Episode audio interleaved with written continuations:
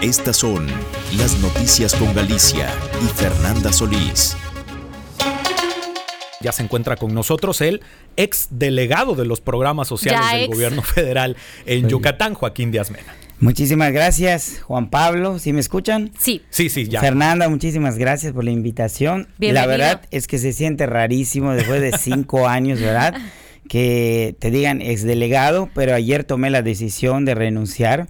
Estas imágenes que están viendo son todos los colaboradores de bienestar, servidores de la nación, personal de becas Benito Juárez, que los reuní en el estacionamiento de la delegación para notificarles que había tomado la decisión y que el presidente Andrés Manuel López Obrador ya me había aceptado mi renuncia. Pues fue un evento muy emotivo después de cinco años de colaborar con ellos, que nos tocó la pandemia. Me imaginé repartir muchos programas, pero no vacunas ni medicamentos, ¿verdad?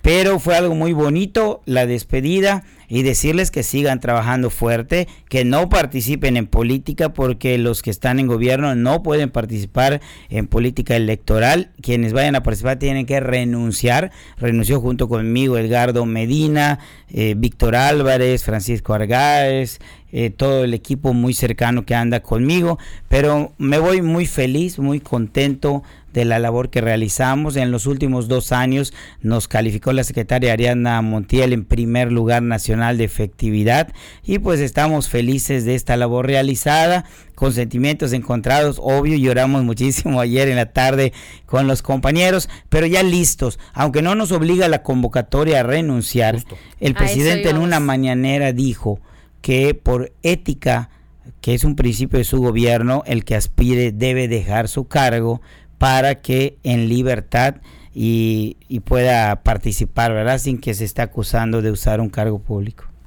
Muy, eso, justamente eso le íbamos a preguntar. ¿Por qué tomar esta decisión, no? De, de renunciar si la misma convocatoria no lo hace y que las otras personas que se han inscrito a este proceso, pues no han de- tomado la decisión todavía de separarse de sus cargos, más que eh, la ex dirigente estatal de- del partido, Alfa Tavera. Sí, nosotros lo hicimos pues por la recomendación que hizo el presidente Claro. de respetar la ética de su gobierno, pero además te liberas, te voy a decir, porque si yo me hubiera quedado en bienestar, no iba a poder salir a promoverme en los 106 municipios y tampoco iba a poder asistir a las entregas de programas porque seguramente nos iban a denunciar. Justo sobre este tema, les iban a decir que el piso no estaba parejo como ya lo No, ya dijeron. lo dijeron. Por eso.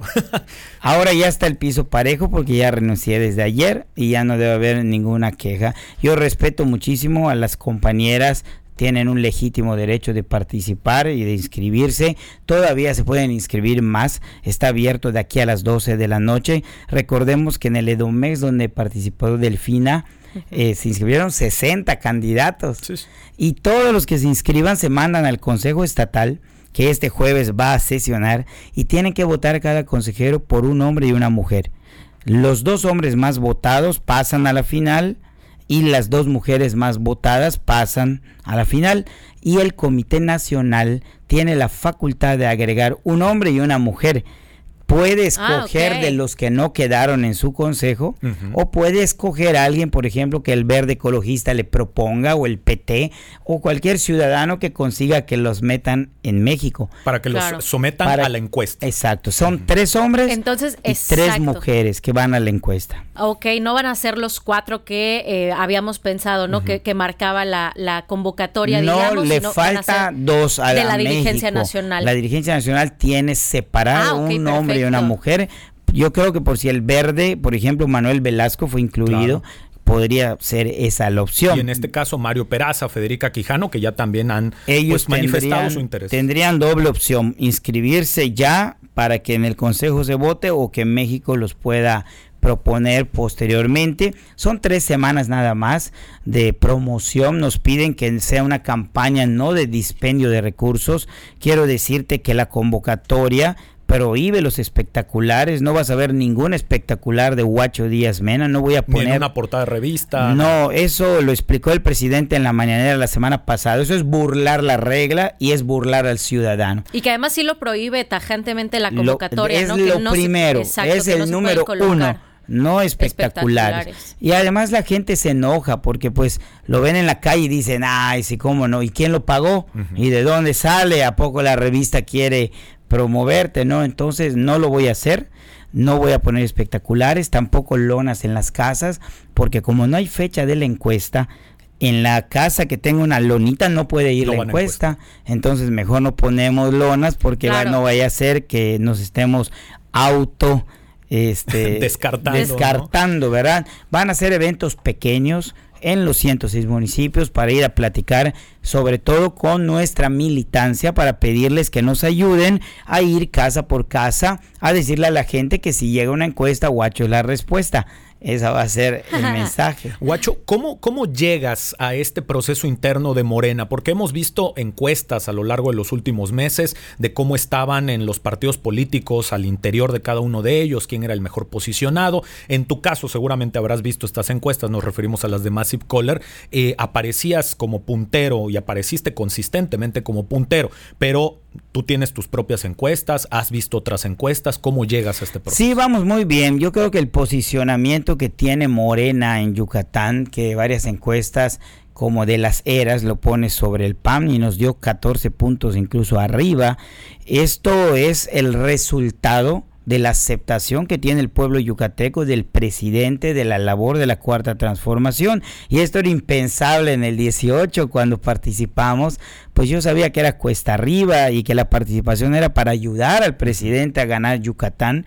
Él cuando me invita me pide ayúdame porque traes 18 puntos y nos lo vas a sumar y me vas a ayudar a ganar Yucatán. Y ocurrió como lo calculó el presidente, él ganó por 42 puntos y yo quedé en 21, pero hoy estamos muy animados, optimistas, felices de que en la calle hay una percepción de la gente que quiere participar y que siente que Morena puede ganar Yucatán en el futuro. Ahorita estamos aspirando a coordinar los comités de la cuarta transformación, que es precisamente organizar a la gente que quiera ayudar en lo que empieza la precampaña que va a ser el 5 de noviembre. Estamos hablando así de que el 30 de noviembre anuncian quién ganó y el 5 de noviembre arranca la precampaña. ¿Cómo lo van a definir, por ejemplo, en lo del género, que se ha hablado mucho de eso? Justamente. justo le iba a preguntar, ¿qué va a pasar si se decide por tema de género que en Yucatán va una mujer, digamos? Ahí te voy a explicar. El primer candidato es el hombre que gane con mayor cantidad de votos no de votos, de puntos en la encuesta en su estado, ¿sí? Y que tenga mayor distancia entre su segundo lugar. Ese es el primero. Entonces competimos los nueve estados. Yo compito contra Jalisco, Guanajuato y los demás. Ah, de acuerdo. ¿Verdad? No aspiro a ser el primer lugar porque hay estados como Tabasco donde están muy arriba. Luego la primera mujer candidata va a ser la mujer que gane su encuesta que hay un estado que marca que Veracruz va a ganar su encuesta. con Rocío Nale. Exacto. Luego el siguiente candidato es el que tenga mayor puntuación después del primero con mayor distancia de su segundo lugar. Ok. Sí, y pongo que tampoco quedemos en esa porque Jalisco y Guanajuato andan bien altos. ¿Sí? Y luego la siguiente mujer es la otra que aunque no gane su encuesta esté cerquita. ¿Sí? Y es el caso de Morelos, por ejemplo. Ya no va a ser entonces un tema de tercios como se estaba no, no, no. anteriormente. No, vamos a competir todos y yo aspiro en el tercero o en cuarto lugar de hombres poder pasar de acuerdo al resultado. Pero si no, si me favorece, mano extendida y puerta abierta a los demás compañeros. Y si no me favorece, me sumo a quien quede a dar mi capital político en favor de la cuarta transformación. Entonces se alinearía a la persona que eventualmente quedara en caso de que usted no se viera favorecido. Sin dudarlo ni un segundo, te digo que sí. Guacho, para finalizar, Hoy te registras entonces finalmente. Hoy a las 5 de la tarde en el Parque Felipe Carrillo Puerto. No hay acarreados, no va a haber combis ni autobuses. Es el que quiera ir, subí en las redes sociales mi invitación. Y si llegan 30 o 40, con ellos me inscribo. Y si llegan más, maravilloso. Pero no va a haber acarreados, va el que quiera ir. Vamos a dar un mensaje político apenas me inscriba para compartir a la gente nuestra visión. Joaquín Díaz Mena, muchísimas, muchísimas gracias. Encantado Juan Pablo Fer y esperamos seguir viéndonos a lo largo de estas siguientes semanas que van a estar emocionantes. Así será. Así será seguramente el ex delegado de los programas sociales del gobierno federal, Joaquín Díaz Mena.